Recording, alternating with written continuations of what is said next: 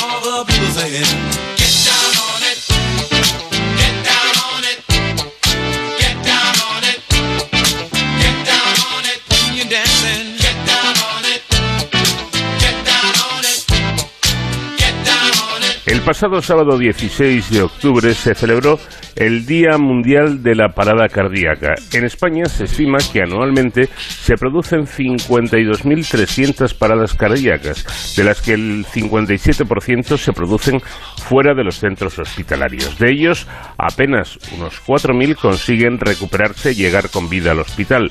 Y de estos, el 62% sobrevive, pero la mitad, el 31% de esos casos en los que el paciente sobrevive, lo hace con un estado neurológico desfavorable o incluso muy desfavorable. Para minimizar esos daños neurológicos y maximizar la supervivencia de estos pacientes, la, la, Sociedad Española de Cardiología, SEC, y la Sociedad Española de Medicina Intensiva Crítica y Unidades Coronarias, SEMICIUC, han presentado el proyecto Acreditación en la gestión del paro cardíaco en los hospitales españoles, proyecto CAPAC que tiene como objetivo la puesta en marcha de unidades certificadas de resucitación cardíaca en los hospitales de España, reuniendo los estándares de calidad necesarios para garantizar la mejor atención a estos pacientes. Doctor Esteban López de Sá, jefe de servicio de cardiología del Hospital Universitario La Paz de Madrid. ¿Qué tal? Muy buenas noches.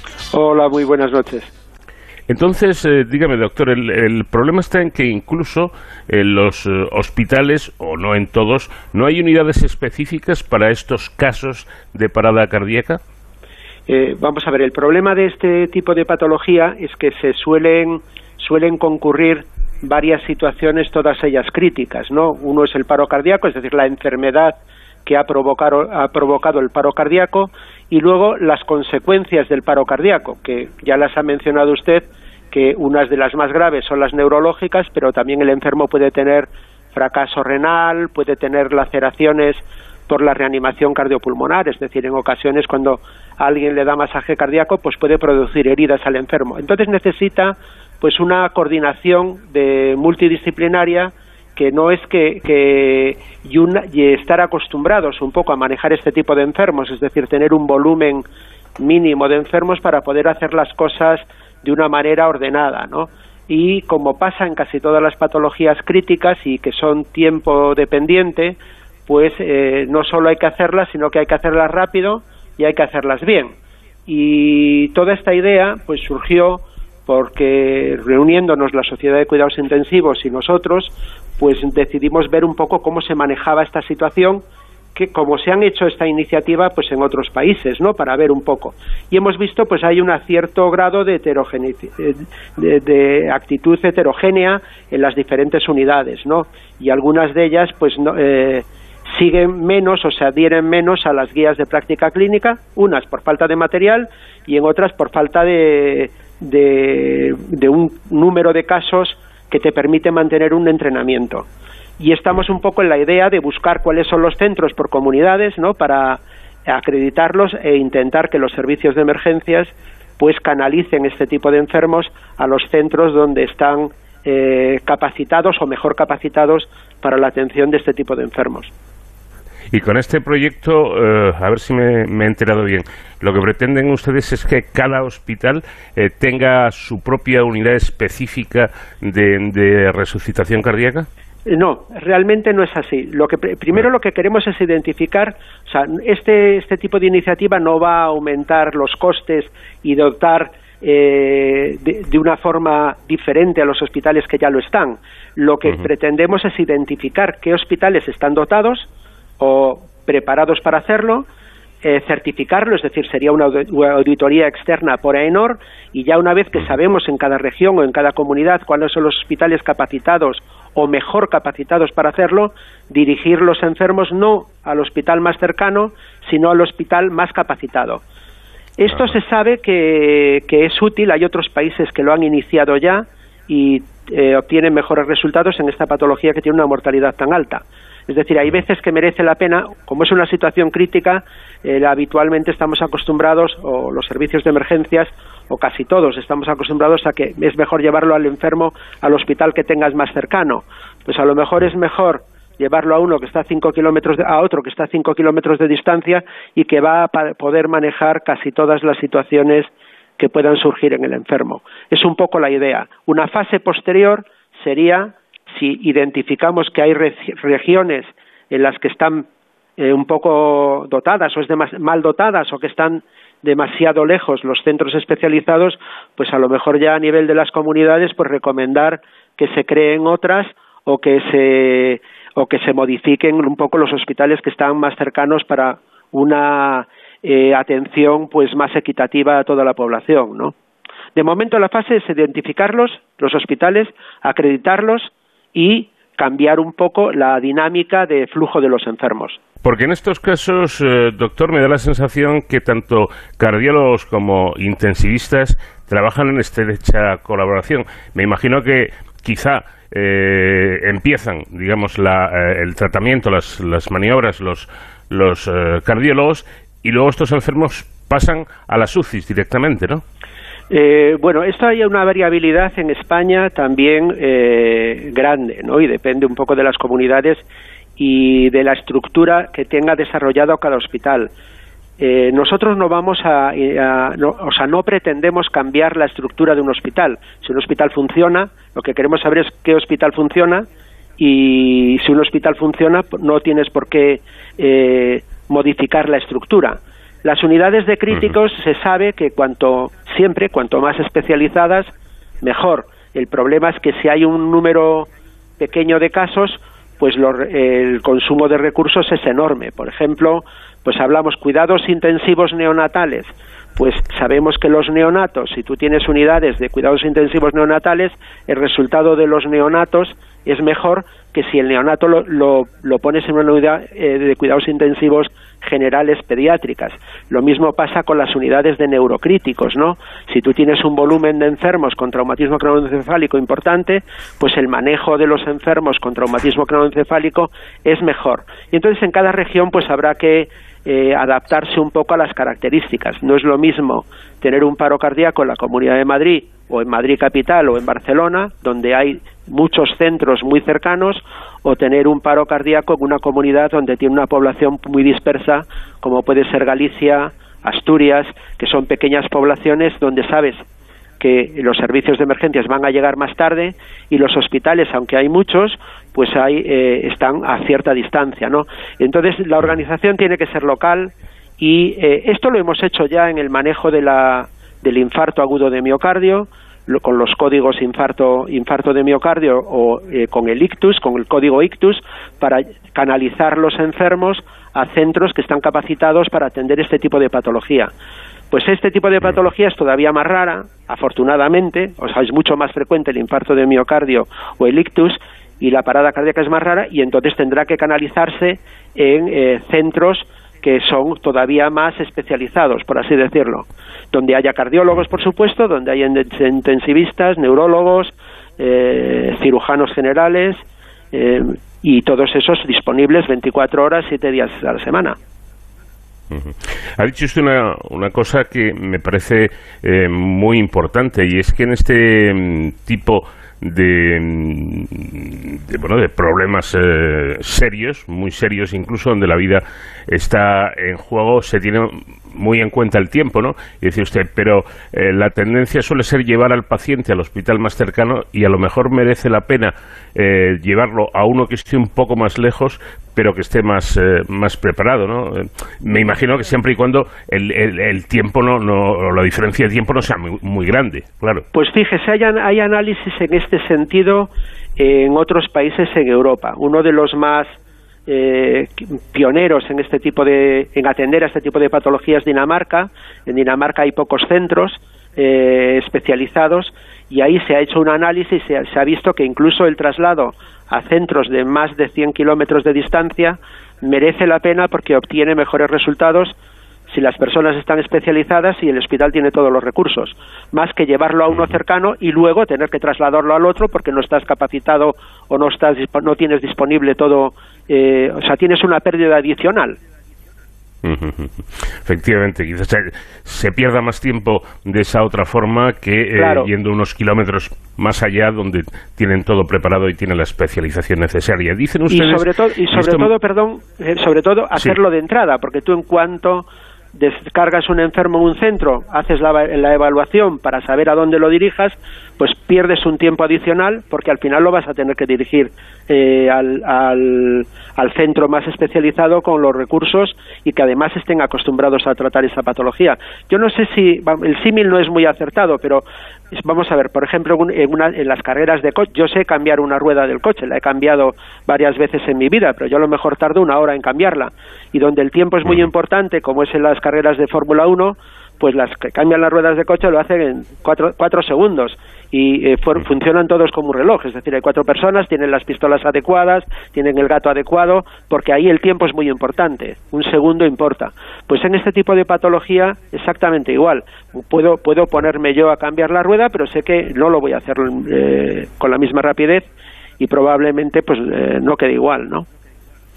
No sé si será bueno el ejemplo o no, pero desde luego yo creo que es mm, bastante gráfico, ¿no? Nos hacemos una idea perfectamente. Hay algo que también me ha llamado la, la atención, porque en este tipo de patologías nos eh, imaginamos rápidamente a los especialistas eh, haciendo la, reanimación oportuna al, al paciente, pero dicen ustedes que el retorno exitoso de la circulación espontánea es el primer paso hacia el objetivo de la recuperación completa en un, en un paro cardíaco. Ante una parada es fundamental que dentro de los 3-4 minutos posteriores a la parada se realice la reanimación cardiopulmonar, la RCP, pero eh, advierten que la RCP no termina con la recuperación de la circulación espontánea de los pacientes a los que se, se realiza esta maniobra, sino en el retorno de la función cerebral normal y en la estabilización total del paciente. ¿Significa esto, mm, doctor, que en un paciente tratado así y estabilizado, ahí no ha acabado la historia, sino que incluso podría eh, sufrir daños cerebrales? Efectivamente, lo ha dicho perfectamente. Hay incluso algún escrito para ilustrar este, este, este problema, es que la reanimación cardiopulmonar no acaba con la recuperación del latido. Eh, hay gente que dice que empieza con la recuperación del latido, que es cuando empieza a haber eh, daño por reperfusión, edema cerebral, fracaso renal, daño hepático.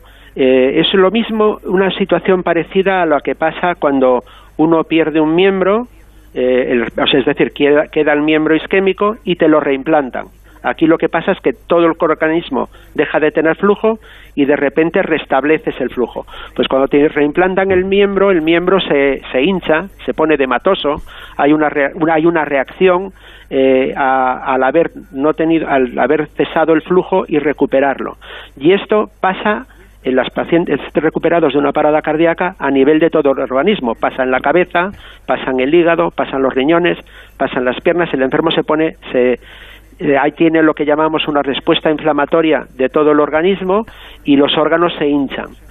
El órgano que más sufre, el cerebro, porque está guardado en una caja y al hincharse, pues queda comprimido y el flujo de sangre no entra bien porque aumenta la presión intracraneal. Este es el problema mayor.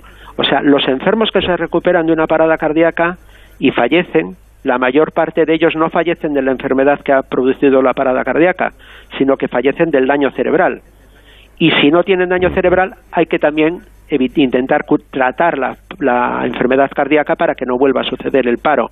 Es decir, es un eh, tipo de situación compleja y que entran varios especialistas, afortunadamente no, es- no muy frecuente, vamos, es frecuente, pero no lo suficientemente frecuente como que para que todo el mundo esté alerta en todo en todos los centros y entonces probablemente pues eh, sea mucho más eficiente el canalizarlos para eh, centros donde esto puede funcionar pues como el pit lane de Fórmula 1, es decir, que viene que, que, que, vaya todo encadenado y todo el mundo sepa lo que hay que hacer. Eh, resumiendo que eh, un paciente puede llegar vivo a un, a un hospital y, evidentemente ha salvado la vida, pero las probabilidades de daño cerebral son muy altas. Entonces, eh, con lo que ustedes proponen, se evitaría eh, eh, estas situaciones, es decir, que, que el paciente sí ha salvado la vida, pero sale con unos daños cerebrales importantes. Está demostrado que disminuyen las secuelas neurológicas si son atendidos de esta manera. Está demostrado. Y, so- y no hay que mo- modificar los recursos, es solamente eh, canalizar a los enfermos.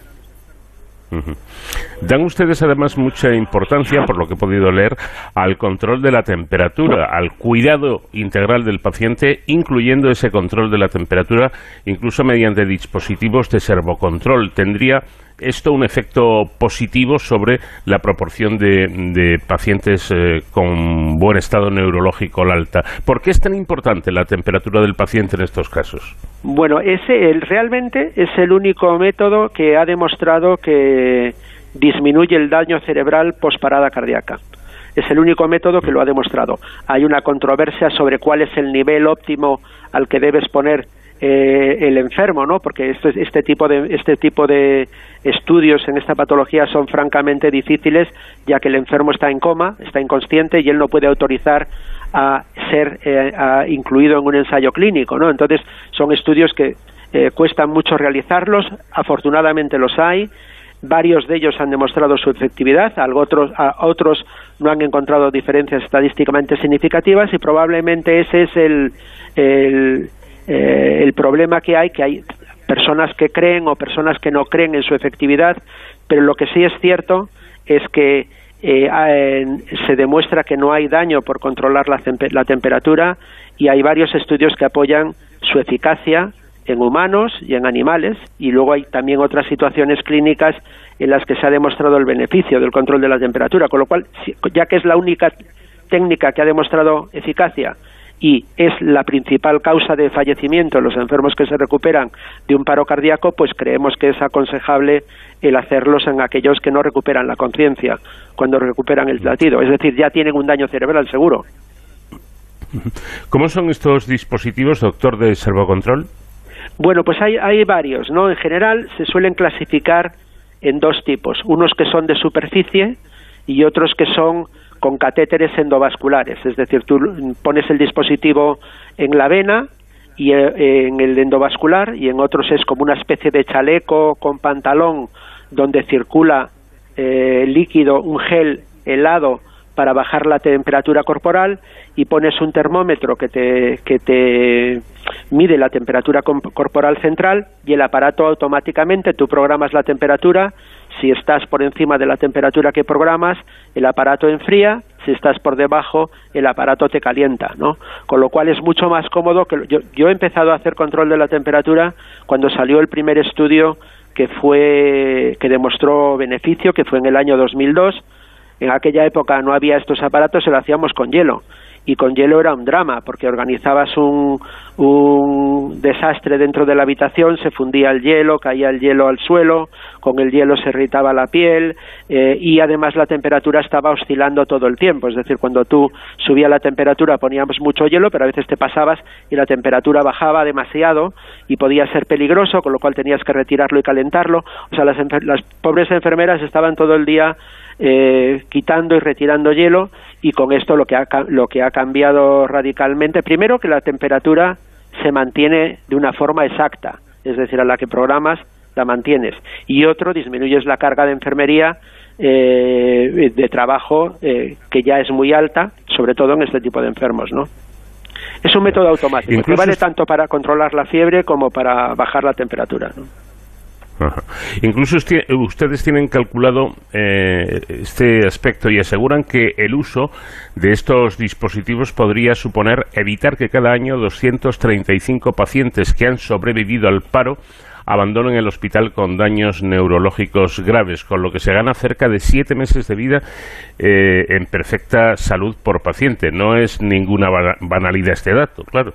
No, no es ninguna eh, banalidad. Lo que pasa es que es un dato de un cálculo con la media global de los enfermos.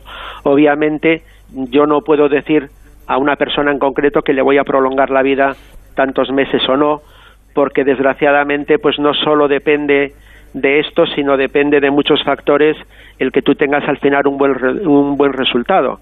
Todo esto yo creo que lo ilustra muy, lo ilustra muy bien el concepto este que siempre se ha hablado de la cadena de la supervivencia, ¿no? Eh, tiene que Mm. es una es una situación en la que tiene que funcionar todos los eslabones. Si uno de los eslabones falla, la cadena se rompe. Si no hay gente que reconoce la parada cardíaca en la calle, porque la mayor parte de la gente, desgraciadamente, cuando tiene una parada cardíaca no lo hace delante de un médico, lo hace en su casa, lo hace en una tienda, en un campo de fútbol o lo que sea, y entonces el que está al lado tiene que pensar en este concepto, tiene que además avisar al sistema de emergencias con una orden concreta y tiene que, después de avisar, empezar a hacer las maniobras de reanimación, ¿no? Eso es lo primero, pero luego el servicio de emergencias tiene que haber volumen suficiente, tiene que estar bien distribuido para que no tarden mucho en llegar, ¿no? y luego una vez que tiene que haber desfibriladores cerca, o sea, es una cadena en la cual eh, no puede fallar ningún eslabón. Y quizá hasta ahora yo creo que los que tratamos estos enfermos en los hospitales habíamos hecho mucho más hincapié o habíamos responsabilizado más pues a la población general, a los servicios de emergencia, haciendo un poco pensar a todo el mundo que si ya llega el enfermo a un hospital está todo solucionado y realmente no es cierto, realmente no es cierto. Eh, por eso, quizá lo que nos quedaba un poco por perfilar o por mejorar eh, y que no habíamos hecho nada en esto en este tiempo es el eslabón final de la cadena que también tiene que funcionar. Su colega el doctor Ricard Ferrer Roca, jefe de Servicio de Medicina Intensiva del Hospital Valdebrón de Barcelona, asegura además, y esto también me parece destacable, que no solo los pacientes se ven beneficiados con la inclusión de este sistema, ya que los beneficios para los profesionales son también evidentes. ¿Cuáles serían, doctor, esos beneficios para ustedes? Vamos a ver, hay eh, varios beneficios colaterales, ¿no? Si tú eh, tratas a un enfermo de, de este tipo, pues realmente te, solamente un enfermo al año o dos enfermos al año, pues te preocupas mucho por el enfermo, pero eh, hay daños colaterales, hay veces, hay algunas enfermedades que son eh, hereditarias y provocan paro cardíaco, unas las canalopatías, lo que se llama el síndrome de Brugada, miocardiopatía, o sea, no es todo infarto de miocardio, que es, que es cierto que es la más frecuente, pero hay otras enfermedades, ¿no? Y estas otras enfermedades eh, pueden haber familiares que las hayan heredado, es decir, el saber exactamente el diagnóstico de la causa de la parada cardíaca puede beneficiar a el entorno del familiar. Eso uno.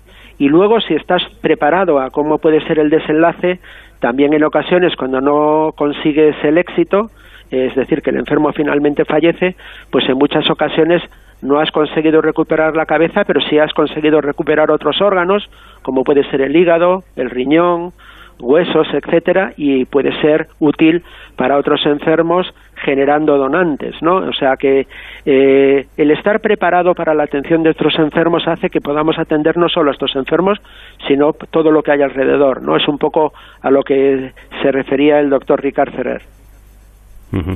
Eh, y para colmo, mm, también dicen ustedes que la implantación de estos, de estos sistemas supondría eh, no ya un gasto, sino un ahorro de 40 millones de euros aproximadamente. Pues que es un ahorro es seguro, porque nosotros no proponemos no proponemos el aumentar los recursos de los centros. Lo que proponemos es identificar los centros y canalizar los enfermos a esos centros. Con lo cual, en principio, es solo ahorro. Si los enfermos que eh, están mejor, pues tienes eh, ahorro de las secuelas neurológicas, ¿no? Que mm. produce mucho gasto, porque hay un tipo de enfermos que pueden quedar en coma y necesitan cuidados para el resto de su vida. Y por último, doctor, ¿confían en que el gobierno acceda a su petición?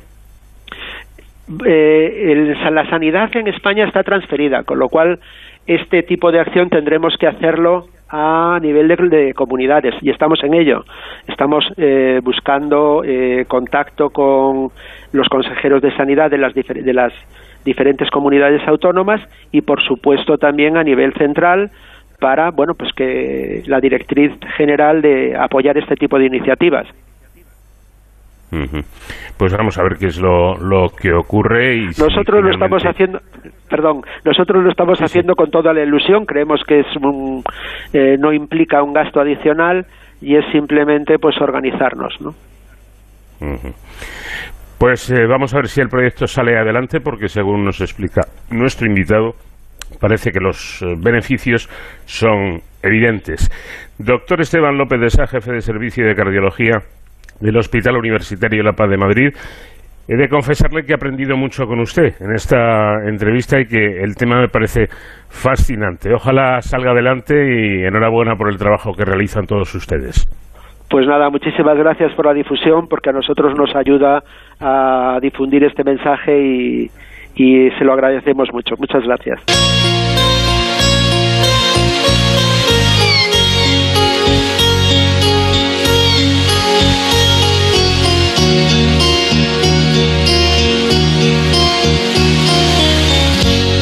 Vamos de cero al infinito. Let's take a walk together near the ocean shore. Hand in hand, you and I. Let's cherish every moment we have been given. For time is passing by.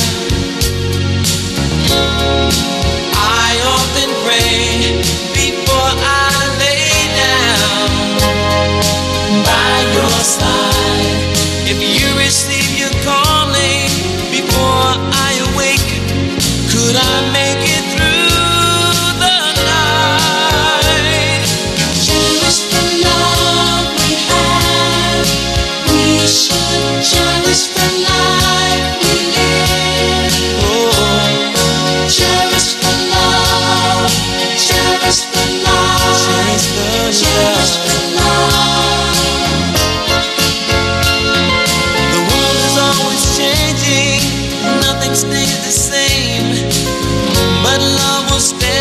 test of time. The next life that we live in remains to be seen. Will you be by my side? I often pray before I lay down by your side.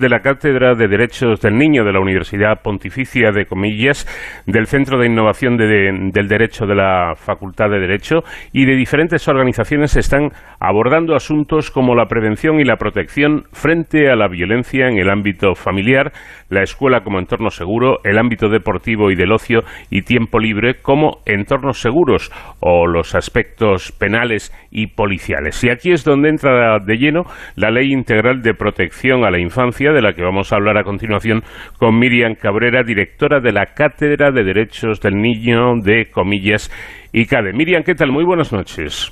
Hola, ¿qué tal? Buenas noches. Muchas gracias.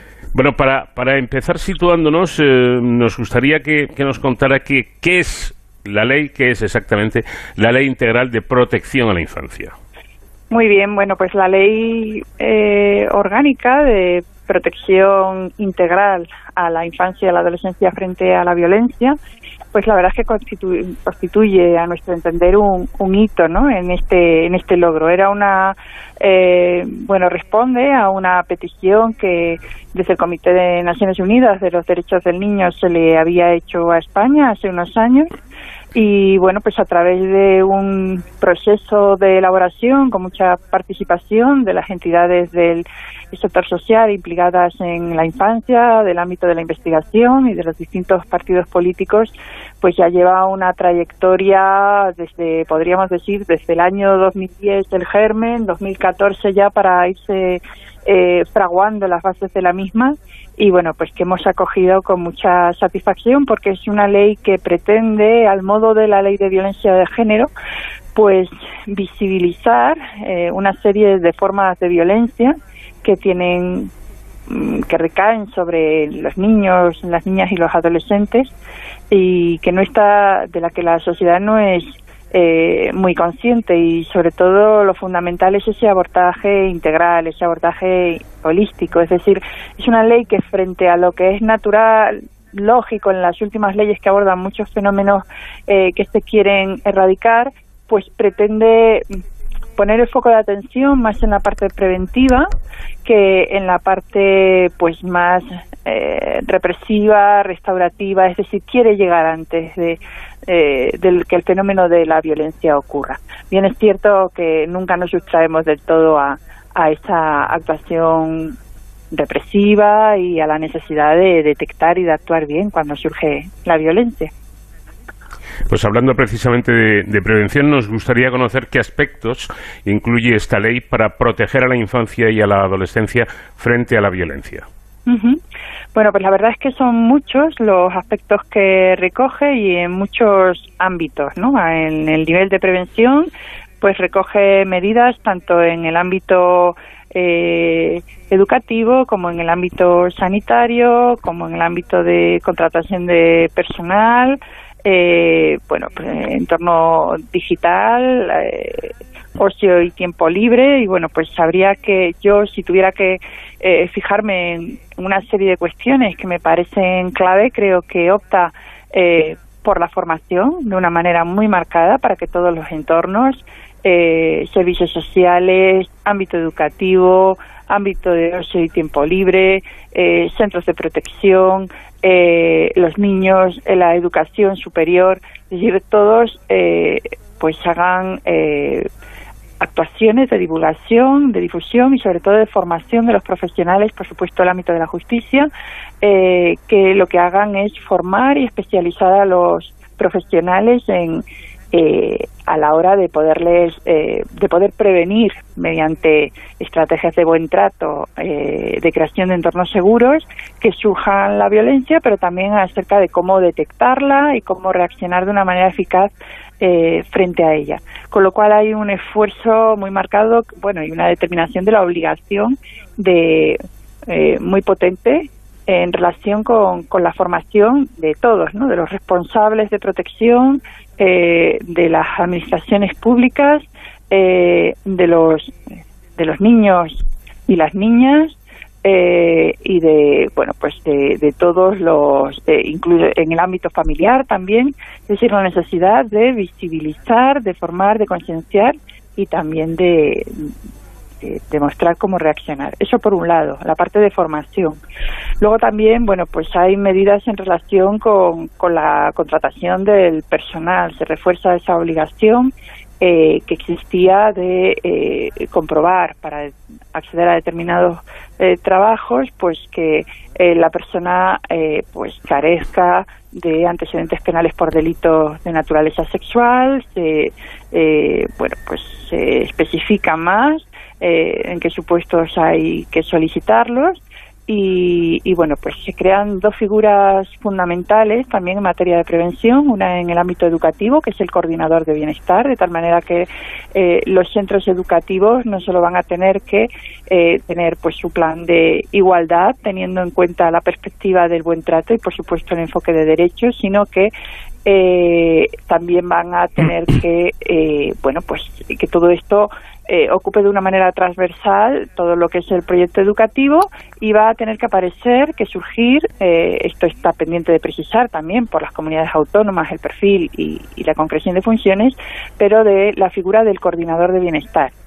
Eh, en el ámbito de ocio y tiempo libre va a haber algo equivalente que es el delegado de protección, para que también en estos entornos pues se establezcan eh, cauces para, para garantizar que estas medidas de prevención realmente se, se implementan y que todos están eh, en un proceso de formación continua para responder adecuadamente. Y, por supuesto, fundamental la participación de los niños en las formaciones, la capacitación para que puedan reaccionar y la, eh, el dispensarles canales fácil, de fácil acceso para que puedan para que puedan notificar. Bueno, todo esto son muchas ¿Cuál es pues, en el ámbito de- de... las familias también se establecen formaciones Sí. en parentalidad positiva. eh, bueno, la verdad es que es muy variado el elenco de medidas preventivas. Y le decía que, ¿cuál es el tipo de violencia que prevalece contra niños y adolescentes? Bueno, eh, en realidad estamos viendo, eh, hay un, en relación con la violencia de niños y adolescentes, eh, tenemos que conocer que hay mucha eh, violencia que no está visibilizada, incluso que está normalizada. Eh, por ejemplo, mucha de la que ocurre en el ámbito familiar o en el ámbito escolar. Eh, con lo cual sabemos que las cifras que tenemos oficiales, aparte de que España tiene una dificultad que también se trata de, de solventar a través de esta guía eh, en la recopilación de datos estadísticos, pero sí que tenemos pues una cifra, por ejemplo, de delitos sexuales muy importante, teniendo en cuenta que muchos de ellos no llegamos a conocerlos o llegamos a conocerlos una vez que ha prescrito, cuando la persona es adulta, y sin embargo, pues los datos nos indican que la mitad de los delitos sexuales que se llegan a conocimiento de las estadísticas oficiales, aproximadamente la mitad se cometen eh, sobre personas menores de, de 18 años. Eh, está muy presente la, la violencia familiar y tenemos que tener en cuenta también que en el caso de la violencia familiar es muy frecuente em, la violencia familiar que puede adoptar pues la forma de castigo físico, la forma de negligencia y descuida- eh, descuido en el cuidado de los de los niños o que puede adoptar la forma, por ejemplo, de también de violencia sexual, ¿no? En el ámbito de la familia, la dependencia emocional, la dependencia económica hace que también, a pesar de que los datos eh, que conocemos nos hacen ver que es un fenómeno estremecedor y muy presente, pues conocemos solo una parte eh, una parte muy muy limitada. Con lo cual tenemos eh, muy presente la violencia sexual muy presente el castigo físico eh, que cuando tiene lugar en el ámbito familiar tenemos el problema de que eh, no existe la la conciencia de que determinado castigo físico sea una conducta eh, inadecuada y, en- bueno y, y calificable de, de violencia incluso delictiva eh, y tenemos también ese castigo, ese, esa violencia de carácter emocional, eh, que por ejemplo, pues tenemos más visibilizado en fenómenos como el bullying, pero el bullying está pensando en que los niños ejercen violencia, o sea, reciben violencia, pero por parte de otros niños, y sin embargo nos cuesta más ver cuando es un adulto el que ejerce la violencia sobre los niños, cuando se les ridiculiza en el entorno familiar, en el entorno escolar, cuando no se, eh, bueno, pues se ejerce inadecuadamente castigo, cuando no se atiende a necesidades o problemas especiales que presentan. Mm. La llamada violencia vicaria, es decir, eh, eh, causar el, el el máximo daño posible a uno de los cónyuges ejerciendo violencia sobre los hijos, ocupa un lugar eh, destacado, preferente, importante. Sí, eh, esta ley no solo recoge una parte propia ¿no? y creada por la misma, sino que también modifica muchas normas, eh, mucha normativa ¿no? estatal. Y una de las normas que modifica es la ley de violencia de género, efectivamente para incluir de una manera explícita la violencia vicaria. Eh, estableciendo además pues eh, la obligación a priori de eh, acordar la suspensión del régimen de visitas, comunicaciones con el eh, progenitor agresor eh, y salvo que se determine, pero eso sería la excepción, que estaría contraindicado en relación con el interés superior del menor. Pero específicamente se modifica la ley de violencia de género para incluirla de una manera explícita. Miriam, ¿esta violencia sobre menores es suficientemente conocida? Es decir, la sociedad está al tanto de que es algo más de unos cuantos casos aislados, que por desgracia eh, se trata de, de un número de casos importantes. Sí, los datos de prevalencia eh, son muy importantes, eh, son muy elevados, son intolerables y, bueno, pues la sociedad efectivamente no está al tanto y sobre todo eh, conoce la realidad a través de casos muy candentes que aparecen en medios de comunicación, pero no eh, no se asume. Siempre pensamos que en nuestro colegio no ocurre, que en nuestra familia no ocurre o no puede ocurrir. Es decir, es muy difícil que una persona eh, pueda pensar y teniendo en cuenta que uno de cada cinco niños, por ejemplo, es víctima de violencia sexual, aproximadamente uno de cada cinco niños, es muy difícil que cuando tenemos una reunión en la que tengamos 100 niños, pues es muy difícil que seamos conscientes del número de niños que en este ámbito pues son, son, víctimas o han sido o cuando tenemos una reunión con adultos, ¿no? De saber cuántos de esas personas, un número muy relevante, han sido víctimas de distintas modalidades de violencia durante durante su infancia.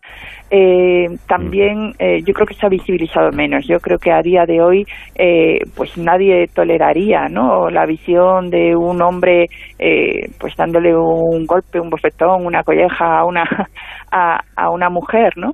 Sin embargo, pues sí que se normalizaría en el caso de los niños, ¿no? Que en un ejercicio del deber de disciplina, o sea, ahí no eh, queremos una sociedad, tenemos una sociedad que la criticamos por la omnipresente presencia de, por la presente en todo momento eh, violencia en muchos ámbitos, eh, pues que nos quejamos muchas veces de la presencia de la violencia en medios de comunicación, en audiovisuales, en las comunicaciones entre los niños, pero esa violencia diaria, cotidiana, que a veces manifestamos en el hogar, por ejemplo, por poner un ejemplo, o en nuestros centros educativos, pues no, no somos conscientes de ello o lo que es peor, eh, la normalizamos, con lo cual eso nos incapacita para reaccionar. Y por último, no quería eh, dejar de mencionar una cuestión que yo no sé si es un hecho o no tiene nada que ver. La violencia, Miriam, eh, ejercida en, en, menores va por, por barrios, es decir, influye en las clases sociales. No es lo mismo vivir en las eh, partes nobles de las ciudades que vivir en, en, barrios un poco más marginales. No, la violencia, por lo que se ha demostrado en todas sus manifestaciones, eh, está presente en todos los estratos sociales, en todos los niveles socioeconómicos.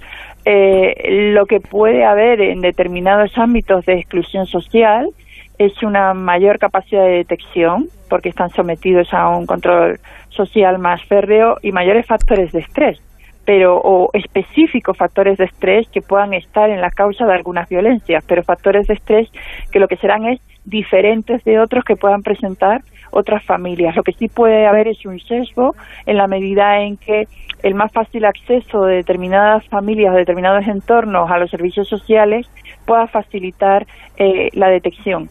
Pero también son ámbitos en los que también pueden ser más susceptibles de otro tipo de violencia, como puede ser eh, pues violencia, la violencia institucional, la violencia eh, del entorno, ¿no? Como puede ocurrir, pues por ejemplo, uh -huh. en sectores mmm, vinculados eh, a la trata de personas, pues en los que directamente se acuerda que la retirada de los hijos a esa persona que está pues ejerciendo la prostitución, envuelta en las redes de trata, con lo cual se puede unir, añadir a esa violencia, ¿no? A esa situación eh, bueno, pues de un entorno, pues a lo mejor desfavorable, puesto que eh, la progenitora, la madre normalmente, pues está eh, sometida a unas redes de explotación, pero también se puede dar el maltrato no solo a la madre, sino al hijo, si se produce una, bueno, pues si la única respuesta que tenemos frente a ello, pues es el acuerdo, por ejemplo, de una de una separación de,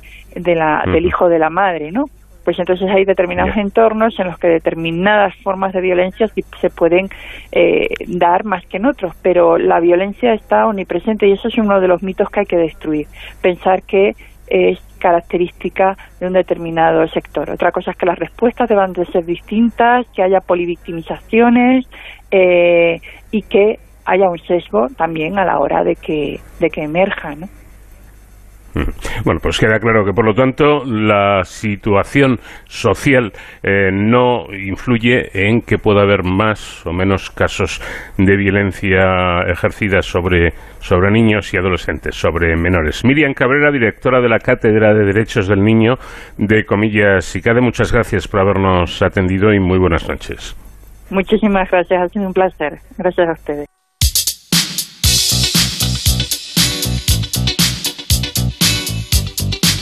Llegamos al final de nuestra primera hora en De Cero al Infinito. Ahora noticias con nuestros compañeros de los servicios informativos e inmediatamente después volvemos. Llegamos a las noticias con la música de nuestro grupo invitado en esta semana, que son los Cool and the Gun.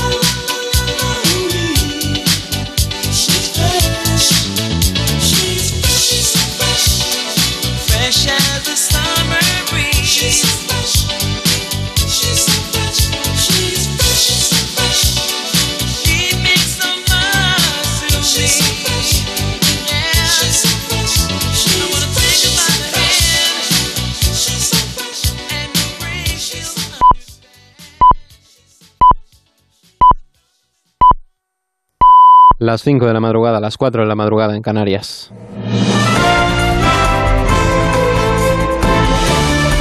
Noticias en Onda Cero. Buenas noches. Las próximas horas serán decisivas para conocer el futuro de la laguna y otros barrios evacuados en la isla de La Palma. Las dos coladas que el miércoles avanzaban con velocidad y se unieron en una sola en el barrio de la laguna están prácticamente paradas, aunque recibiendo mucho aporte de lava en su parte trasera. El Comité Científico del PEVOLCA prevé que tarde o temprano esa colada se aproximará al mar. Durante su intervención en la entrega de los premios Princesa de Asturias, el rey Felipe VI ha querido trasladar toda la solidaridad a la isla. Muchos de ellos lo han perdido todo, sus casas, sus tierras y cultivos, sus animales, sus recuerdos. Desde aquí les transmitimos nuestra solidaridad, que es la de toda España, y el mayor ánimo para afrontar esta situación. Nos han pedido que no les olvidemos, y junto a todos los españoles, así será. No les olvidaremos.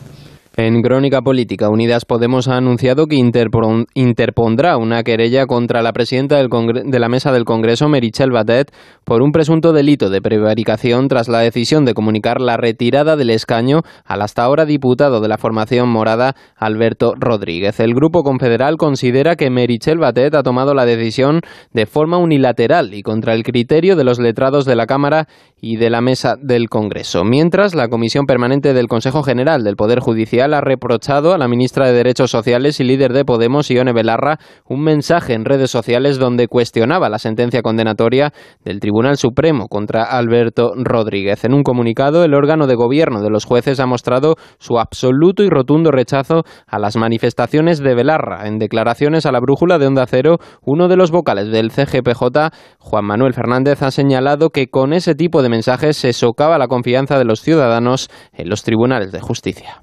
Con estas manifestaciones no se hace sino socavar la confianza que, que los ciudadanos tienen en los tribunales de, de- de justicia y además atribuyendo pues un- una conducta que, que es, que es gravísima. ¿no? Es que se llega a emplear de una forma explícita la palabra prevaricación es. en, en ese, en, en ese tuit. Un apunte, por cierto, la sala de gobierno del Tribunal Supremo ha aprobado el informe del gabinete técnico en el que se avisa de que el hecho de no cubrir las vacantes actuales implicará que al año se realicen mil sentencias menos, además de incrementarse los retrasos en los tiempos de respuesta. Eva Llamazares. Un funcionamiento del Supremo gravemente mermado que dictará mil sentencias menos al año, según calcula el gabinete técnico, con el consiguiente retraso en las respuestas a las causas pendientes de recurso y de los juicios. El alto tribunal denuncia que una plantilla un 14% inferior a la legalmente prevista, que será en breve de un 20% menos, en un contexto de crisis económica, social y sanitaria, es decir, de notorio incremento de la litigiosidad, provocará una situación que no hay organización que pueda resistir. El Supremo recuerda que las vacantes se producen en puestos que nadie sustituye en funciones. Urge a que se cubran pronto si se quiere evitar el colapso y recuerda que según el TC la justicia tardía no es verdadera justicia. Mientras, el presidente del Partido Popular, Pablo Casado, califica de positivo el acuerdo para renovar el Tribunal Constitucional, el Tribunal de Cuentas, el Defensor del Pueblo y la Agencia de Protección de Datos y ha instado a Pedro Sánchez a renovar también el Consejo General del Poder Judicial. Teníamos que proponer candidatos de prestigio y nosotros proponíamos también que no fueran políticos en ejercicio ni siquiera que fueran expolíticos, ya que, por ejemplo, el Tribunal de Cuentas tiene que supervisar la labor de los partidos y sus fundaciones y el Tribunal Constitucional es el máximo intérprete de la Constitución. Por tanto, creo que eso se ha cumplido. La trayectoria de todos los que se han propuesto está fuera de toda duda y yo iría más allá y volvería a decir, como llevo diciendo tres años, que también tenemos que renovar el Consejo General del Poder Judicial. Quien no lo ha calificado de positivo ha sido la presidenta de Ciudadanos, Inés Arrimadas, que ha tachado de infame el acuerdo entre el Partido Socialista y el Partido Popular para renovar estos órganos constitucionales, acusando incluso a ambos, a ambos partidos de debilitar las instituciones. Es un pacto infame entre el PP y el gobierno de Sánchez para debilitar las instituciones, para favorecer a los amigos de un partido y otro y para hacer que, por ejemplo, en el Tribunal de Cuentas se carguen a la magistrada que ha estado eh, persiguiendo los delitos de los señores del Prusés. Es todo, más noticias cuando sean las 6, las 5 en Canarias y en todo momento en nuestra página web ondacero.es. Síguenos por internet en ondacero.es.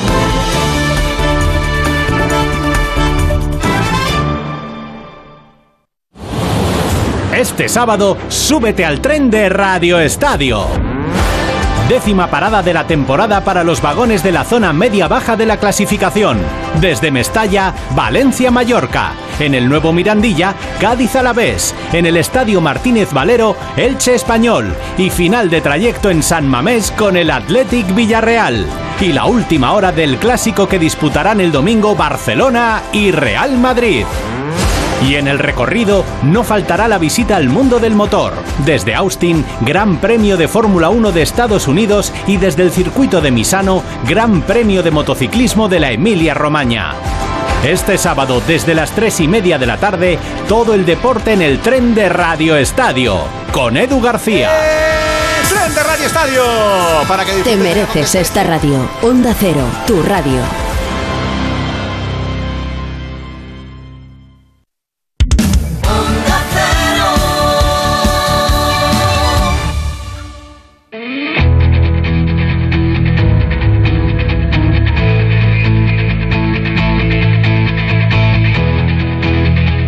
Onda Cero, de cero al infinito. Paco de León. Comenzamos aquí nuestra segunda hora de programa en De Cero al Infinito en esta cita semanal. Vamos a empezar hablando con el doctor Juan Carlos Trujillo, cirujano torácico y coordinador del área de oncología torácica de la Sociedad Española de Neumología cirugía torácica eh, que nos explicará la importancia de establecer un proyecto de cribado para prevenir o tratar el cáncer de pulmón con un diagnóstico precoz. Y ojo porque el tabaquismo es la principal causa de esta enfermedad en un porcentaje realmente brutal. Casi un 90% de los casos se deben a esta adicción tabáquica. Mala costumbre, eh, muy mala adicción que hay que tratar de evitar por todos los medios. Con Sonsoles Sánchez Reyes hablaremos, conoceremos la historia de un diminuto país, pero que también es una de las repúblicas más antiguas del mundo. Hablamos de la Serenísima República de San Marino. Y en Héroes sin capa, con nuestro experto David Ferrero, surcaremos los cielos en un avión del Ejército del Aire. Para ello vamos a hablar con, el coronel Francisco Javier Martín, que es jefe del ala 12 del Ejército de- del Aire, con base en Torrejón de Ardoz. Y por supuesto seguiremos disfrutando de la, de la música de nuestro grupo invitado esta semana. Ellos son Cool and the Gun.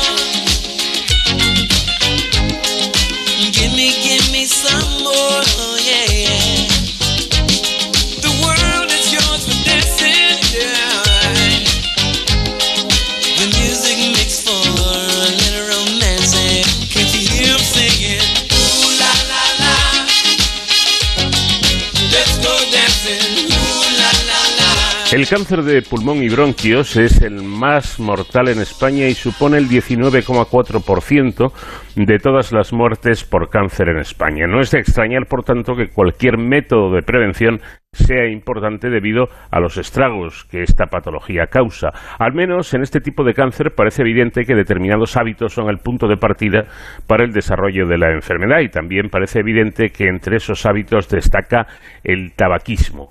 Las campañas antitabaco son una manera importante de, de prevención, pero ¿y si nos planteáramos algo que fuera incluso más allá y que resultara complementario. Hay un estudio europeo llamado Nelson que demuestra que la realización de un cribado, es decir, la realización de pruebas diagnósticas a, personas en principio sanas para distinguir a aquellas que probablemente estén enfermas de las que posiblemente no lo están, reduce en un 26% la mortalidad por cáncer de pulmón. Pues bien, ante el anuncio hecho por la ministra de Sanidad, eh, Carolina Darias, de que se está estudiando la factibilidad de poner en práctica el cribado de cáncer de pulmón, la Sociedad Española de Neumología y Cirugía Torácica, SEPAR, insta a que realmente se implante un programa de cribado de cáncer de pulmón en toda España. Doctor Juan Carlos Trujillo, cirujano torácico y coordinador del área de oncología eh, torácica de la SEPAR. ¿Qué tal? Muy buenas noches. Hola, buenas noches, ¿qué tal? Bueno, la, la argumentación hecha por, por ustedes, por los expertos, me parece impecable, ¿no? Porque aseguran que se trata de una enfermedad muy prevalente, altamente mortal, y porque la evidencia científica aplica la, la- la, eh, apoya, mejor dicho, la aplicación de estos programas en Europa. Digamos que, que está bastante claro, ¿no? Exacto, efectivamente.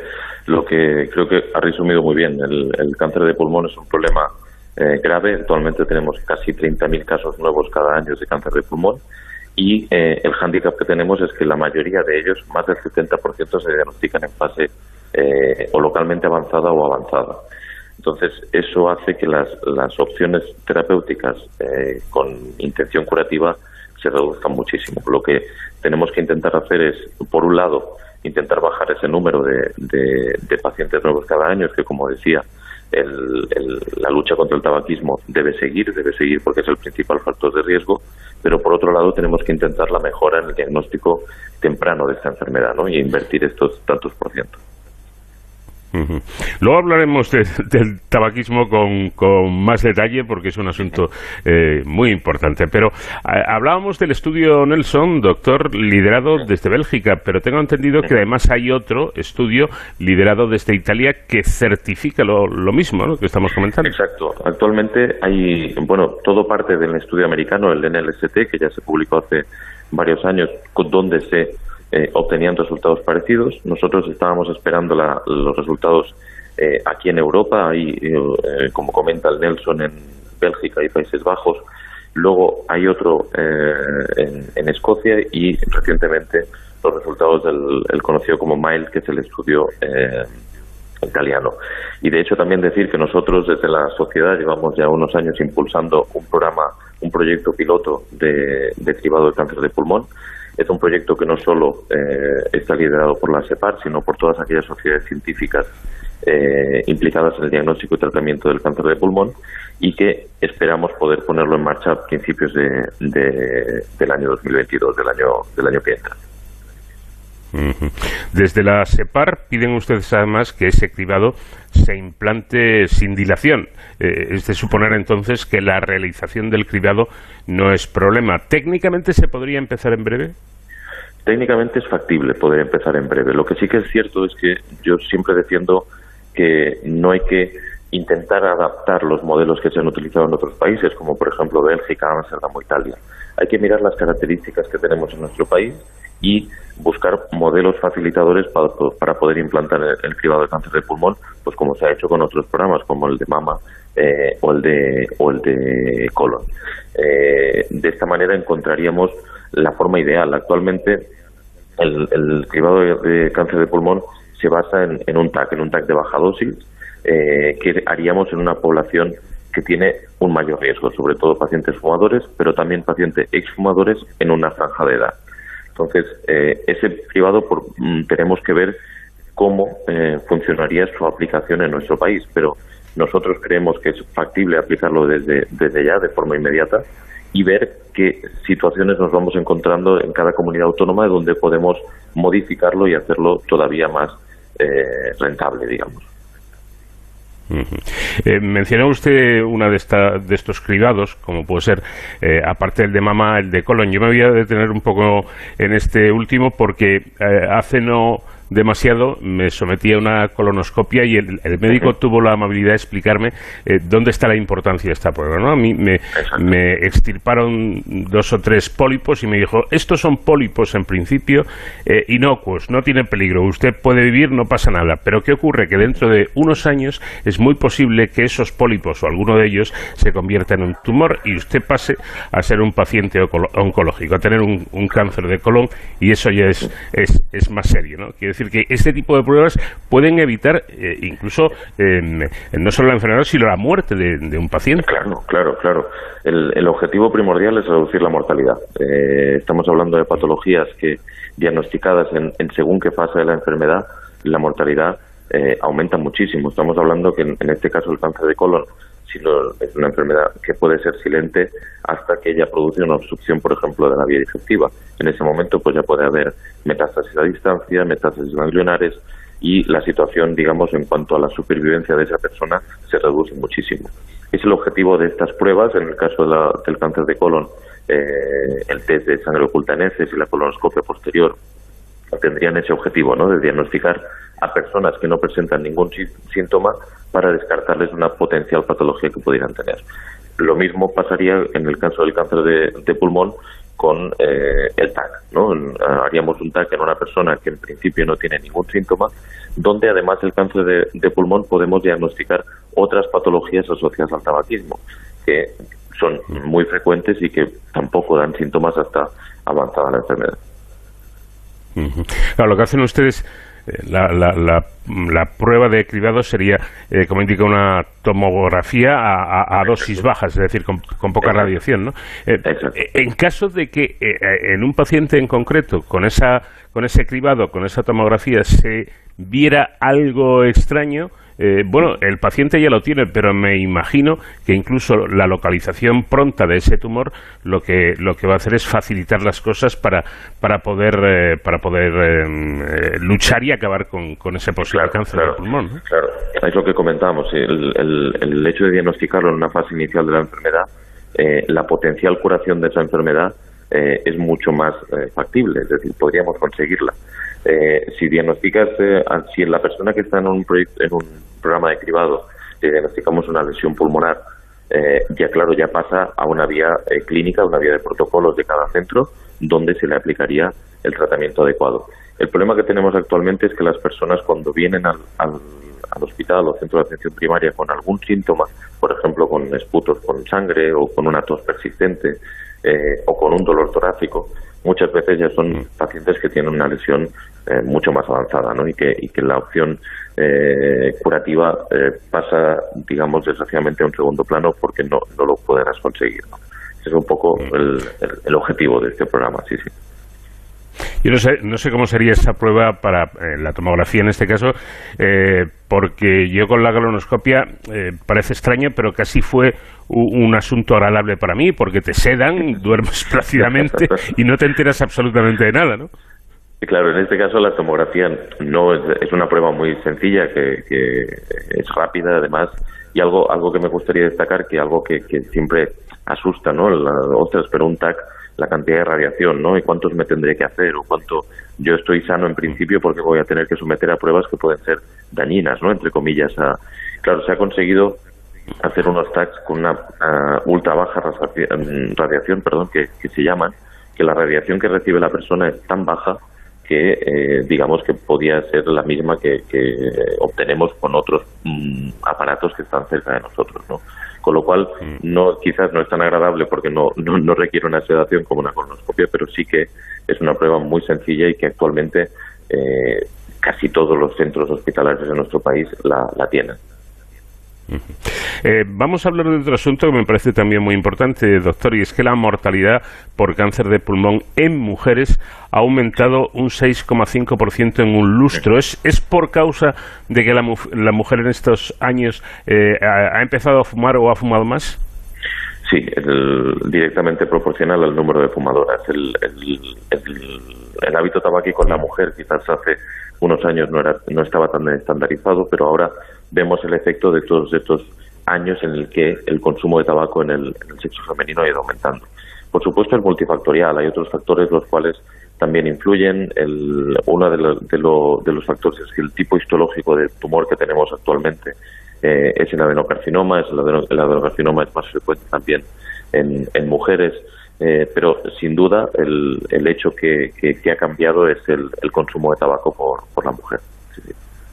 Y esto es así en, todo- en todos los casos, incluso en, tanto en hombre como en mujeres. Es decir, la, la, mm, causa fundamental del, del cáncer del, de pulmón es eh, el tabaquismo o hay otras causas que también lo, lo producen. Hay, hay otras causas, eh, pero sí que es cierto que estamos hablando que casi el 90% de, de cánceres de pulmón estarán asociados a un tabaquismo. Lo único que sí que es verdad que eh, hay factores de riesgo que, digamos, que se asocian y eh, como pueden ser la contaminación ambiental.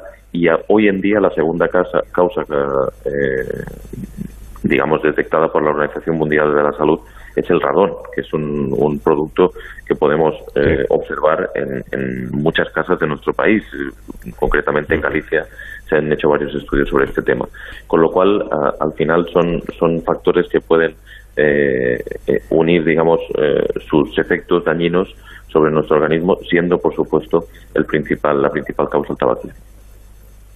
Decía yo al principio que el cáncer de pulmón y bronquios es el más mortal en España y supone mm, el, el 19,4% de todas las muertes por cáncer en, en España. Parece una cifra, desde luego, muy alta, pero aún así, doctor, ¿ha mejorado el pronóstico en este tipo de cánceres?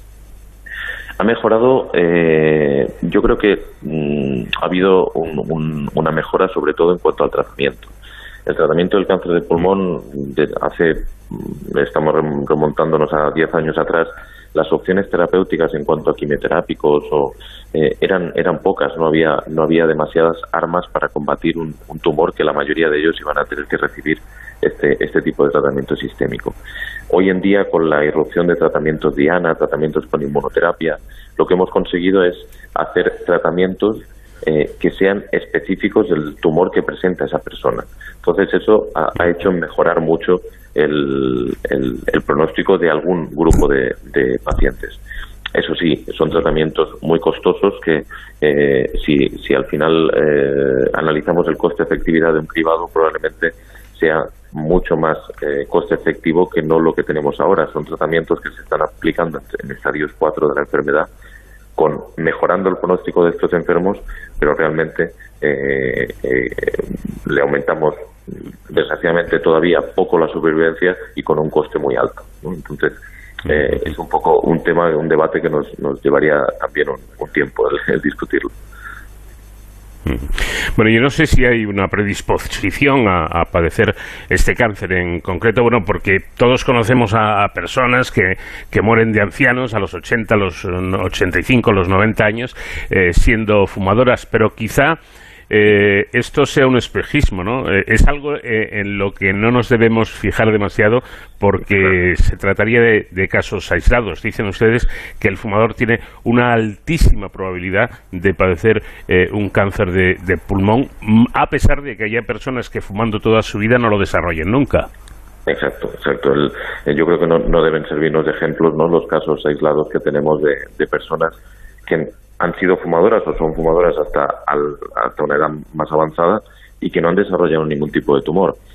Pero si bien es cierto que hay otras enfermedades que probablemente sí que han desarrollado, eh, enfermedad coronaria, eh, enfisema, EPOC, son otras enfermedades asociadas al tabaquismo que probablemente esa persona que conocemos sí que la ha desarrollado. Eh, igualmente, el, el mensaje es ese. El, el fumar es el principal factor de riesgo de cáncer de pulmón y si alguien no lo ha presentado, por- incluso con su hábito tabáquico, pues eh, no nos debe servir de ejemplo. Y otra de las cosas que hay que tener en cuenta también es la agregación familiar. Si tenemos un familiar de primer grado que eh, ha padecido un cáncer de pulmón, nosotros, por ser el hijo de esa persona o, o- nieto o demás, tenemos un, un tanto por ciento más elevado de padecerlo. Si además fumamos, es decir, la sinergia que puede ser la agregación familiar con el tabaquismo, pues puede hacer que yo tenga más números por tener un familiar de primer grado que lo padeció. Y ya casi para terminar, no quería yo desaprovechar esta oportunidad de hablar con un experto como usted para hacerle, posiblemente sea la pregunta del millón, ¿no? Eh, doctor, ¿qué se puede hacer para dejar de fumar? Bueno, eh, el- el- sobre todo lo que tenemos que hacer eh, desde un punto de vista desde un punto de vista individual, por supuesto, necesitamos mucha fuerza de voluntad porque es un producto el cual eh, nos mantiene atados gracias a la adicción que provoca, ¿no? Hay, hay muchos aspectos sociales también que nuestra vida se ha desarrollado alrededor de ese, de ese tabaquismo y que por lo tanto hay que intentar romperlos, ¿no? Un poco ese esquema diario que tenemos. Pero yo me, me decantaría también a nivel social cómo tenemos que ver a la persona fumadora. La persona fumadora no es culpable de ser el, el consumidor de tabaco y no es culpable de tener esas enfermedades. Estamos hablando, como decía, de un producto el cual eh, genera una adicción y que además lo modificamos los productos que lleva dentro para conseguir que la persona que lo consuma sea más adicto todavía, que siga consumiéndolo. Eh, entonces, eh, ese punto de vista social que nosotros muchas veces cuando, cuando hablamos en casa o decimos otras, bueno, pero es que claro, fumaba mucho. Hay que, hay que intentar romper un poco ese esquema, es decir, intentar ayudar a esa persona a salir de esa adicción, porque puede ser como cualquier otra, socialmente mm, más, digamos, eh, adaptada o mejor vista, pero sigue intentar un poco cambiar ese, ese enfoque que tenemos hacia el fumador. Y por otro lado, lo que tenemos que, que hacer es decirle a las personas fumadoras desde todos los ámbitos, eh, desde familia, desde médico, atención primaria, desde hospitales, que hay programas de deshabitación tabáquica, se ofrece una ayuda a la persona eh, de hacer un seguimiento con, con equipos especializados de deshabitación tabáquica y hacerles llegar esa información que muchas veces desconocen, ¿no? que, que- tienen esa, esa posible ayuda. A pesar de que la persona quiere dejar de fumar, solo es incapaz, porque muchas veces es difícil, eh, hacerles llegar que hay esa posibilidad. Eh, ese es el mensaje un poco que también eh, quería dar de, de que el- la ayuda existe, mm, llamemos a quien haga falta para, para que nos la den. ¿no? Lo de la fuerza de voluntad, le confieso, doctor, que me temía yo que iba a salir, pero es que hay muchos fumadores que dicen, si yo lo que no tengo es fuerza de voluntad, entonces Claro, ¿qué hacemos ahí?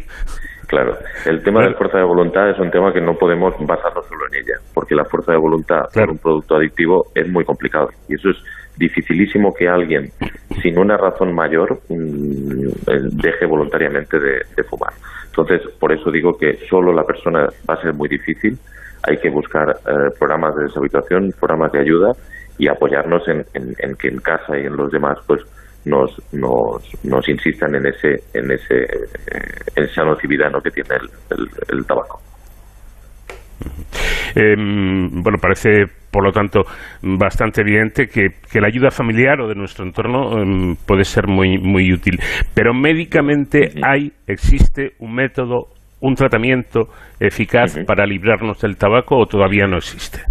Actualmente lo que hay son los fármacos para que ayudan a la deshabitación. Sí que los hay, hemos tenido recientemente problemas con algunos de ellos en la suministración por, por algún fallo farmacológico, pero sí que los hay. De hecho, recientemente están financiados, se, se- se pasó a ser financiados por la sanidad pública, con lo cual eh, hay fármacos los cuales eh, son complementos. Yo diría que el fármaco ideal para, o, o el tratamiento ideal para decir, damos esto y usted va a dejar seguro de fumar, es muy complicado, eso no existe actualmente. Lo que la mayor efectividad son en programas los cuales el fármaco sea complementado con la visita con un experto, con una ayuda, digamos, también eh, para combatir esa ansiedad que genera el dejar de fumar. Eh, todo eso eh, son diferentes eh, ayudas que podemos mm, todas compilarlas en un programa y a- atender a esa persona. Pero digamos que un, un tratamiento único, no, no debemos confiar nosotros, me estoy tomando la pastilla, seguro que voy a dejar de fumar. No, eh, ah, necesita otros factores que lo acompañen, porque si no va a ser muy difícil. Mm, me refería precisamente a eso, ¿no? A la picaresca que hay en torno a esto de tratamientos que se publicitan y se anuncian por ahí eh, prometiendo que tomándote tal pastilla o poniéndote una agujita no sé dónde eh, vas a dejar de fumar al 100% y por desgracia parece que, que eso no, no existe. Una última observación, doctor. ¿Qué poder, qué poder de adicción eh, tendrá el tabaco que incluso ahora las cajetillas de, de cigarrillos llevan esa leyenda fumar mata, fumar mata, así de claro, y se sigue fumando? Sí, de hecho, eh, algo característico de nuestro país es que nosotros tenemos la misma tasa de fumadores que en el año 97, mm, cuando se han aplicado dos leyes antitabaco, con lo cual todo lo que se está haciendo parece poco efectivo. Todo lo que pongamos desde imágenes impactantes o mensajes impactantes en la cajetilla eh, no tiene ningún efecto sobre la persona fumadora. ¿Por qué? Porque hay un producto que es adictivo. Es decir, no, no, y de hecho lo que hacen los productores de tabaco eh, es modificar esa, ese, ese- esos productos para que la persona continúe enganchada, aunque yo le ponga fumar mata en la cajetilla. ¿no? Eh, otro de los factores que, con los que estamos luchando mucho desde la sociedad es contra el cigarrillo electrónico. El cigarrillo electrónico es eh, una mala forma de dejar de fumar. Es algo que nos va a mantener con una cierta adicción durante un tiempo y hay una tasa de, mm, digamos, de volver a- al, al cigarrillo eh, normal, digamos, volver al cigarrillo normal después de un impasse con el cigarrillo electrónico, por lo cual no nos ha servido de nada. Eh, el, el- el poder adictivo que tiene es tan mm, grande que todos los mensajes que haya o todo lo que podamos ver de campañas eh, es, es, eh, digamos, no es efectivo. Tanto así es que la, la mayoría, muchas campañas de cigarrillo electrónico las hacen propias tabacaleras. Si sirviera para dejar de fumar, no lo harían, ¿no? Claro. Evidentemente, evidentemente. Uno lo que sí sirven o, o puede servir son estos eh, programas de, de cribado eh, que pueden diagnosticar, eh, en el peor de los casos, un, un tumor en, en un estadio eh, temprano y poderlo combatir mejor o, o descartar que, que existe ese ese tumor. Eh, ¿Es usted optimista al respecto, doctor? ¿Ese programa sí, sí. podría ponerse en marcha pronto? Sí, yo, yo, yo soy optimista. Lo cierto es que es la primera vez que a nivel ministerial eh, tenemos una, una respuesta favorable. Y, y lo que sí que nosotros estamos diseñando este, este programa eh, se denomina Cassandra. Es un programa que tendrá ese objetivo de, de implantar el cribado de forma eh, temprana, es decir, hacerlo pronto porque consideramos que es un arma eh, que debe ir siempre de la mano de la deshabituación tabáquica, pero no hay que olvidar que aquella persona que ha dejado de fumar durante muchos años tiene riesgo de padecer cáncer y que si no lo incluimos en estos programas de cribado puede ser difícil diagnosticarlo en una fase temprana. Lo consideramos nosotros esencial para eso eh, y yo confío, yo confío en que sí, se han dado grandes pasos en los últimos años y yo creo que estamos poco a poco encontrando el modelo ideal de, de- para aplicar este, este programa. Sí, sí. Pues doctor Juan Carlos Trujillo, cirujano torácico, coordinador del área de oncología torácica de la SEPAR, ha sido un placer charlar con usted. Se lo agradezco mucho. Muchas gracias. Igualmente, gracias a ustedes. Buenas noches.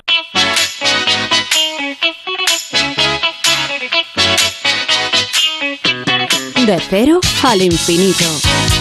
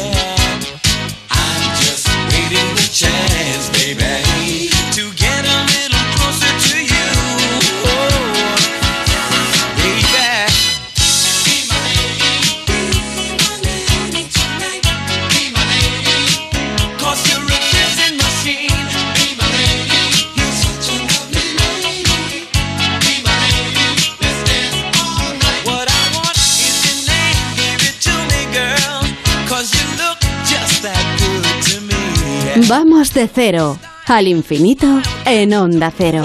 Paco de León.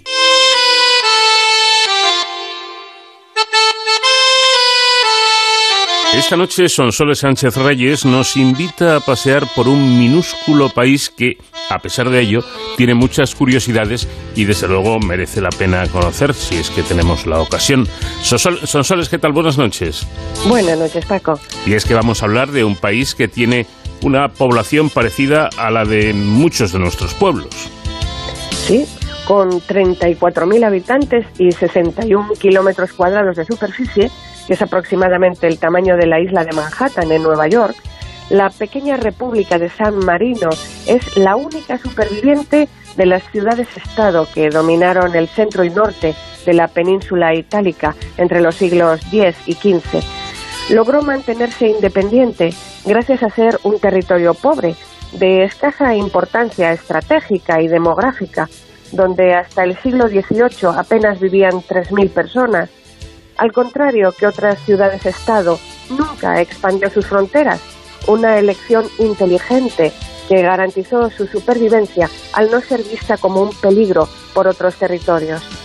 La Serenísima República de San Marino sería la república más antigua del mundo, mitológicamente fundada en el año 301 alrededor del monte Titano, de 738 metros de altitud, perteneciente a la cadena de los Apeninos.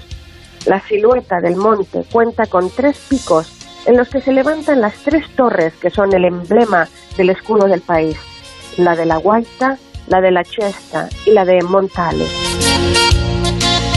San Marino es el tercer país más pequeño de Europa después de la Ciudad del Vaticano y el Principado de Mónaco. Está incrustado en Italia, rodeado por las regiones de Emilia-Romagna y Las Marcas, a poco más de 10 kilómetros de la costa adriática y a 150 kilómetros al este de Florencia.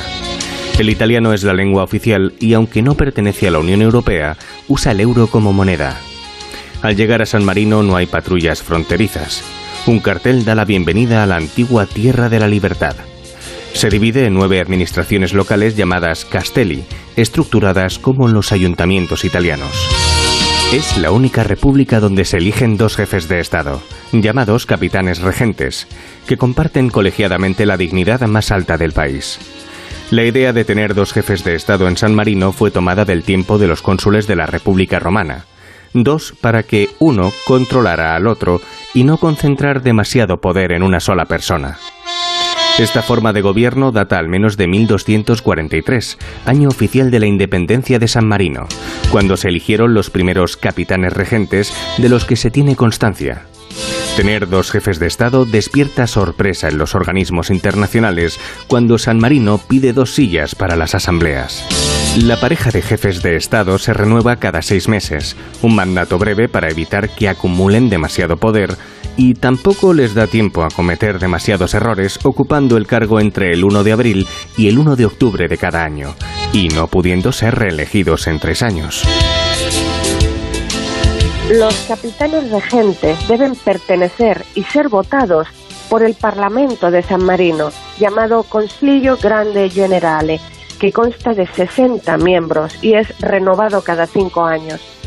Hasta 1945 su elección no se realizaba mediante votación, sino a través de sorteo.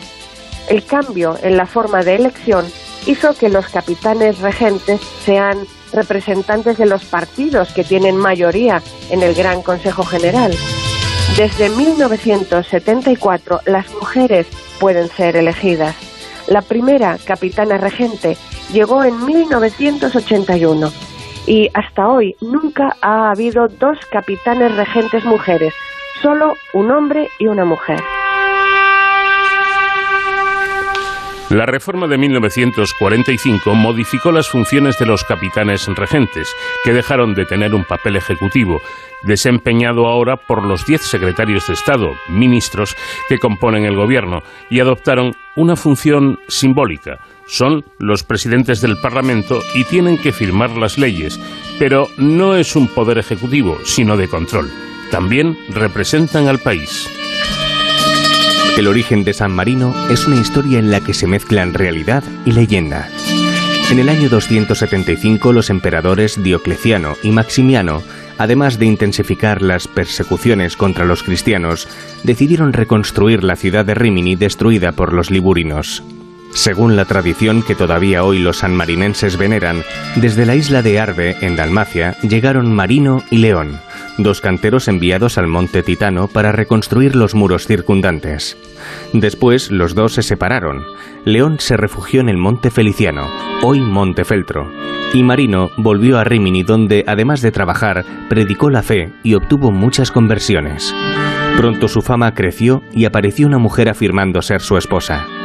Marino escapó al monte Titano donde construyó una celda de monje y una iglesia en honor a San Pedro.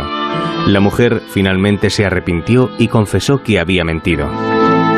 La pequeña comunidad fundada por Marino y León en el Monte Feltro ocupaba tierra propiedad de una mujer llamada Felicísima y fue reclamada por su hijo, Verísimo. Verísimo enfermó de parálisis y su madre rogó a Marino que rezase para que su hijo se cure. La oración hace su efecto y sucede la curación de Verísimo.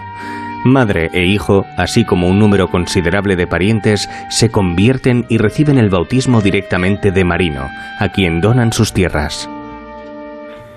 El obispo de Rímini, San Gaudencio, convocó a Marino para darle las gracias. Se quedó impresionado por su personalidad y le concedió el diaconado. Cuando Marino regresó a su casa, según la leyenda, encontró que un oso había desgarrado al burro que le ayudaba en su trabajo. El santo domesticó al oso y éste acabó por sustituir al burro para las cotidianas tareas de carga y transporte. Marino pasó el resto de su vida en el Monte Feltro con su comunidad hasta su muerte en el 366. Cuenta la leyenda que Marino murió pronunciando estas últimas palabras: Te dejo libre de ambos hombres, es decir, emperador y papa. En el siglo XIV, durante el papado de Aviñón, los sanmarinenses se fueron liberando de la autoridad del obispo de Montefeltro. Los duques de Urbino, en disputa con la casa de Malatesta en Rimini, les protegieron, garantizando su independencia, y solo fueron conquistados dos veces. En 1503, seis meses por Cesare Borgia, liberándola el Papa Julio II, y en 1739, cuando el cardenal Giulio Alberoni, legado papal de Romaña, entra en San Marino con sus tropas, aprovechando la búsqueda de dos forajidos, Pietro Lolli, ex consejero y capitán regente, y Marino Belzoppi. El cardenal realiza cambios en las reglas de San Marino y obliga a las autoridades a jurar lealtad al Estado pontificio. Esto desencadena la rebelión de la población contra las tropas del cardenal. El 5 de febrero de 1740, la intervención del delegado pontificio Enrico Enríquez, enviado en auxilio por la Santa Sede, hace que San Marino recupere su independencia.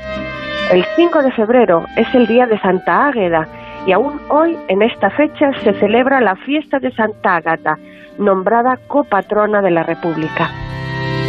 Napoleón de joven admiraba la mentalidad republicana de San Marino y estipuló tratados comerciales que les protegieron y ayudaron económicamente, eximiéndoles, por ejemplo, del pago de impuestos.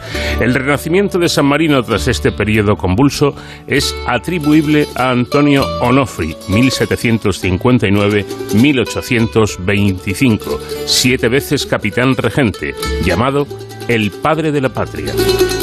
San Marino dio refugio a Giuseppe Garibaldi, y esto permitió que durante la unificación de Italia se firmara el primer documento de buena vecindad entre ambos países en 1862, en que se reconocía su soberanía. El 24 de abril de 1861, Garibaldi recibió la nacionalidad de San Marino ad honorem y declaró, Estoy orgulloso de ser ciudadano de una república tan virtuosa. Y el 13 de junio de 1864 sus palabras fueron, Te agradezco el regalo que siempre renovará en mi memoria la generosa hospitalidad de San Marino en una hora de supremo desastre para mí y para Italia. El 7 de mayo de 1861, Abraham Lincoln, presidente de los Estados Unidos de América, escribió a los capitanes regentes, Grandes y buenos amigos, aunque la extensión de sus dominios es pequeña, su estado es, sin embargo, uno de los más honrados de toda la historia. Ha demostrado con su experiencia la verdad tan llena de aliento a los amigos de la humanidad que un gobierno fundado en principios republicanos puede administrarse de manera segura y duradera. San Marino permaneció independiente incluso durante el fascismo, cuando tuvo un gobierno alineado con Mussolini. Durante casi toda la Segunda Guerra Mundial se respetó la neutralidad de San Marino. Más de 100.000 personas obtuvieron asilo, incluidos judíos salvados de los campos de concentración, y se alojaron en edificios, iglesias o túneles ferroviarios. Para una población de menos de 15.000 habitantes, conseguir alimentos para tanta gente supuso un esfuerzo enorme. San Marino se desarrolló vertiginosamente en los años 70 del siglo XX, cuando comenzaron a introducir medidas convirtiendo al microestado en uno de los paraísos fiscales de Europa. Esto terminó con la crisis bancaria de hace una década, después de que Italia inscribiera a San Marino en la lista negra de paraísos fiscales. Para salir de ella, el país asumió compromisos, como terminar con el anonimato en la propiedad de las empresas o el secreto bancario, que le llevaron a una fuerte recesión. Desde 2008, el casco antiguo de la capital y el monte Titano de esta república fueron declarados por la UNESCO Patrimonio de la Humanidad. Los restos del legendario fundador San Marino se encuentran actualmente bajo el altar en la Basílica del Santo y aparte, a la derecha, se encuentra su cabeza. La sacan para ser venerada cada año en el Día de San Marino, el 3 de septiembre. El pasado verano, la tiradora Alessandra Perilli consiguió la medalla de bronce en la prueba de foso olímpico de los Juegos de Tokio de 2021, otorgando a San Marino la primera medalla olímpica de su historia, que nadie había conseguido en los 61 años transcurridos desde que San Marino pudo participar por primera vez en los Juegos de Roma de 1960. Como decíamos al comienzo, un diminuto país, pero interesante su historia y también eh, un punto de destino turístico a considerar. Más eh, paseos que nos daremos por la historia, como siempre, aquí en De Cero al Infinito la próxima semana. Gracias, Sonsoles, y un fuerte abrazo. Otro muy grande para vosotros. Gracias, Paco.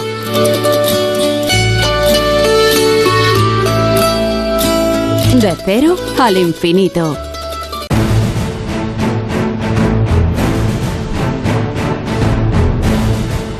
Y al cierre del programa, como es nuestra costumbre en De Cero al Infinito, nos ocupamos de la seguridad y las emergencias. Eh, hoy yendo por los aires y teniendo una perspectiva completamente diferente. David Ferrero, ¿qué tal? Muy buenas noches. ¿Qué tal Paco? Pues muy buenas madrugadas. La verdad que como siempre encantado de estar en esta sección de sin capa aquí en De Cero al Infinito y hoy para hablar y seguir hablando de la labor que realizan nuestras Fuerzas Armadas hoy desde el aire, porque hemos querido conocer la labor que realiza el ALA 12, una de las unidades históricas del Ejército del Aire, eh, con localización en la base aérea de Torrejón, en Madrid. Eh, podemos decir que bueno, pues el ALA, el ALA 12 es la depositaria de alguna forma de la tradición heredada de todas las unidades de caza del Ejército del Aire que han estado ubicadas precisamente en esta base aérea de, Torrejón, ¿no? desde, desde su construcción. Eh, estamos hablando de una de las unidades de la Fuerza Aérea Española más emblemáticas eh, por su recorrido histórico, por las misiones que realiza y, por supuesto, por los militares eh, y todos los hombres y mujeres que forman parte de ella.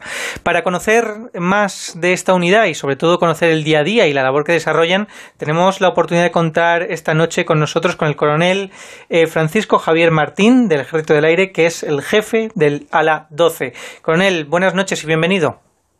Hola, buenas noches. Un placer estar con vosotros. Bueno, eh, coronel, ¿cuál es el cometido fundamental del de, del ALA 12 como parte del Ejército del Aire? Pues el cometido principal del Ejército del Aire, o sea, del ALA 12, como unidad significativa, como has dicho, del Ejército del Aire, básicamente es eh, tener a su personal de todo el material adiestrado y preparado, sobre todo para, para una misión para nosotros que es eh, esencial, que es la contribución a la vigilancia y control del espacio aéreo de soberanía nacional. Disponemos de una serie de medios asignados al sistema de defensa aérea eh, que, da cobertura a, todo nuestro espacio de soberanía pues para garantizar, como digo, la seguridad de todo nuestro espacio aéreo. Daros cuenta que transitan eh, diariamente en España transitan varios miles de, aeronaves, eh, tanto con destino a España como en tránsito, y bueno, hay que garantizar la seguridad y cumplimiento de las, de las reglas de, de, del espacio aéreo, ¿vale? Entonces aportamos, eso es una, una parte significativa de nuestra, de nuestra misión. Una misión que se realiza 24 horas al día, 7 días a la semana, 365 días al año. Eh, y por otra parte, pues también eh, estar preparadas para aportar pues capacidades eh, a la contribución que hacen las fuerzas, las fuerzas armadas españolas a, organizaciones internacionales, ya sea de la Unión Europea o de la OTAN, a sus planes operativos y permanentes, o estar pre pre preparados para desplegar cuando haya, allá donde se considere y cuando se considere. Bueno, entonces estamos hablando de un equipo de, alta disponibilidad eh, que vemos que tiene estas dos misiones fundamentales. Eh, eh, ¿Dónde están ahora mismo eh, los militares de la, la 12? ¿Dónde están trabajando? Pues ahora mismo, como bien has dicho, estamos ubicados en la base de Torrejón, pero actualmente, hoy, esta semana y la semana que viene, estamos desplegados en Canarias, básicamente el núcleo principal de la unidad en un ejercicio multinacional que se llama Ocean Sky, y tengo desplegados eh, de en torno de 80 efectivos con, con un número significativo de aviones pues para, para realizar misiones de entrenamiento avanzado con otras eh, otras naciones de la, de la aliadas, tanto OTAN como, como no OTAN europeas. Claro, ustedes trabajan mm, pues con aviones, como bien nos ha comentado. ¿Con qué aviones realizan su labor? ¿Cuál es el, el avión del ala 12? Pues el avión que operamos actualmente en ODA 12 es el F-18 desde el año 1997. Es un avión que es, eh, desde el término militar, más multirol, porque es un avión capaz de desarrollar eh, una variedad notable de misiones, tanto de combate aéreo como combate contra superficie.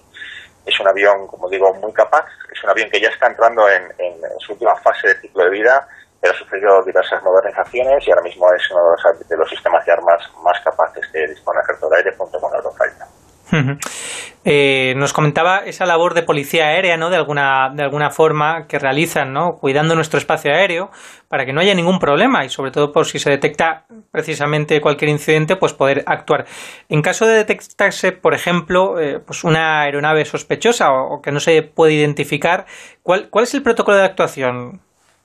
Sí, el protocolo de actuación eh, tiene varias varias fases. Eh, quiero decir, cuando una aeronave entra en espacio aéreo de soberanía de soberanía nacional, eh, tiene que estar primero autorizada a, atravesar el espacio nacional.